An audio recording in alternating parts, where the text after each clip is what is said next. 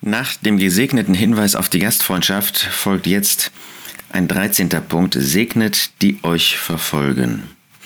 Wir sollen also denen, die uns Böses wollen, denen, die uns verfolgen, denen, die versuchen, uns das Leben schwer zu machen oder mehr als das uns umzubringen, was wir in Deutschland nicht erleben, was aber Christen, viele Christen in anderen Ländern durchaus erleben, wenn wir an Nordkorea denken, wenn wir an Russland denken, wenn wir an China denken und viele andere Staaten dann soll man denen, die einen verfolgen, Segen zusprechen.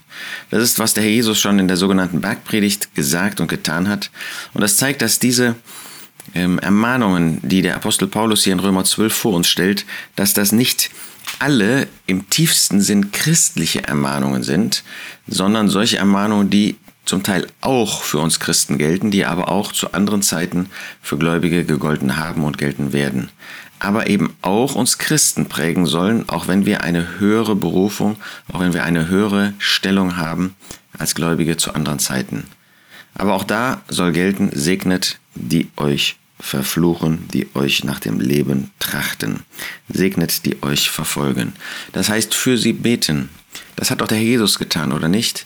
Diejenigen, die ihn an das Kreuz gebracht haben, hätte er nicht mit Recht ähm, über sie ein Gericht aussprechen können. Er war der derjenige, der das Gericht einmal ausüben wird. Aber das hat er nicht getan, sondern das Gegenteil hat er getan. Er hat für sie gebetet, Vater, vergib ihnen, denn sie wissen nicht, was sie tun. Darin ist der Jesus und sein Vorbild. Segnet die euch verfolgen. Wir sollen ihnen Gutes erweisen. Das können wir durch das Gebet tun, das können wir aber auch dadurch tun, dass wir ihnen wirklich materiell und in anderer Hinsicht Gutes tun. Nochmal, bei uns ist das ja keine Verfolgung um des Lebens willen, aber es kann eine Verfolgung sein wie Mobbing in der Schule, das kann sein ähm, Mobbing am Arbeitsplatz, das kann sein, dass äh, uns Nachbarn wirklich Steine, ständig Steine in den Weg legen oder auf andere Weise Menschen, auch Christen sogar, Böses tun und Böses wollen. Und dann stellt sich die Frage, wie reagieren wir? Sind wir dann solche, die verbittert sind, die gar nicht mehr auf sie reagieren, die ihnen gar nicht mehr freundlich gegenübertreten, die gar nicht für sie beten und zwar das Gute, nicht, dass sie jetzt eine Zucht erleben, sondern dass sie das Gute erleben, sind wir solche, die segnen, sind wir solche, die geprägt sind dadurch, dass sie allen möglichst Gutes wünschen und Gutes erweisen. Das tut ein Christ. Das tut jemand, der, dem ein Jesus gehört. Segnet, die euch verfolgen. Und dann fügt er da hinzu, vielleicht ist das wieder ein neuer Punkt, vielleicht gehört er auch dazu. Ich nehme ihn mal als einen neuen Punkt, einen 14. Segnet und flucht nicht. Das soll das grundlegende Merkmal der Christen, der Gläubigen sein, dass wir, und, dass wir segnen und nicht, dass wir fluchen. Was kommt aus unserem Mund hervor? Ist das Segen? Sind das Segensworte oder sind das böse Worte? Sind das harte Worte? Sind das solche Worte, die dem anderen Böses wünschen, die dem anderen ähm, einen negativen Segen sozusagen herabrufen? Segnet. Sind, wenn Menschen mit uns äh, zu tun haben, kommen sie aus den Gesprächen mit uns, kommen sie aus der Gastfreundschaft heraus und haben einen Blick auf den Herrn Jesus geworfen oder haben sie lauter schlechte Sachen über andere gehört. Natürlich müssen wir uns auch mal über Probleme unterhalten, müssen wir auch über Sorgen äh, uns austauschen.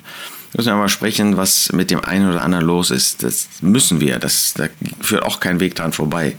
Aber die Frage ist ja, ob das unser prägendes Merkmal ist. Ist, wenn Menschen, wenn Gläubige aus unserem Haus herausgehen, wissen sie dann alles Schlechte über Leute oder wissen sie alles Gute über Menschen? Wissen sie dadurch ermunt sich ermuntert, ermutigt, auch durch die Gemeinschaft und den Blick auf den Herrn Jesus, auf sein Wort, auf das, was das Glaubensleben von uns ausmacht? Oder ist es nur, dass wir gerne über, über Fehler, über Mangel von anderen reden? Segnet und flucht nicht. Lasst uns das sehr ernst nehmen. Sind wir positive Menschen, es geht nicht um positives Denken oder dergleichen, aber sind wir positive Menschen, sind wir Christen, die das Gute reden oder sind wir Christen, die das Schlechte reden? Freut euch mit den sich Freuenden, weint mit den Weinenden. Jetzt zeigt der Apostel, dass unser Leben auch dadurch geprägt sein soll, dass wir, wir würden das heute Empathie nennen, dass wir ein Bewusstsein haben, da sind solche, die sich freuen und dann dürfen wir uns mitfreuen. Das fällt uns gar nicht so leicht sich mit jemandem zu freuen, der Gutes erlebt hat und wir haben das vielleicht nicht erlebt, der mehr Gutes erlebt hat oder der überhaupt Gutes erlebt hat, der eine gute Zeit hat. Lasst uns Freude haben mit ihm und lasst uns wirklich Anteil nehmen an seiner Freude. Freut euch mit den sich Freunden. Nicht, dass wir eifersüchtig sind, dass wir neidisch sind darüber, sondern dass wir Freude haben. Das macht den Christen aus. Er ist demütig, er ist sanftmütig. Er freut sich, wenn, der, wenn es dem anderen gut geht, selbst wenn es einem selber nicht so gut geht. Freut euch mit den sich Freunden. Weint mit den Weinenden. Aber auch das ist nötig, dass wir ein Empfinden haben, da geht es einem nicht so gut.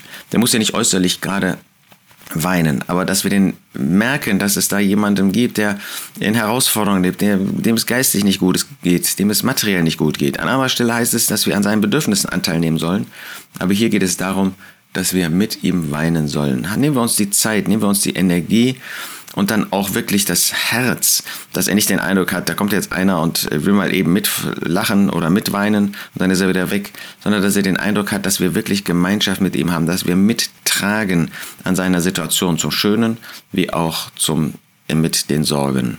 Lasst uns wirklich Anteil nehmen an der Situation, an den Empfindungen, an den Umständen unserer Brüder, unserer Schwestern und uns mit ihnen freuen und wenn es ihnen schlecht geht, mit ihnen weinen. Das ist auch eine Ermunterung und das ist auch ein Trost für sie.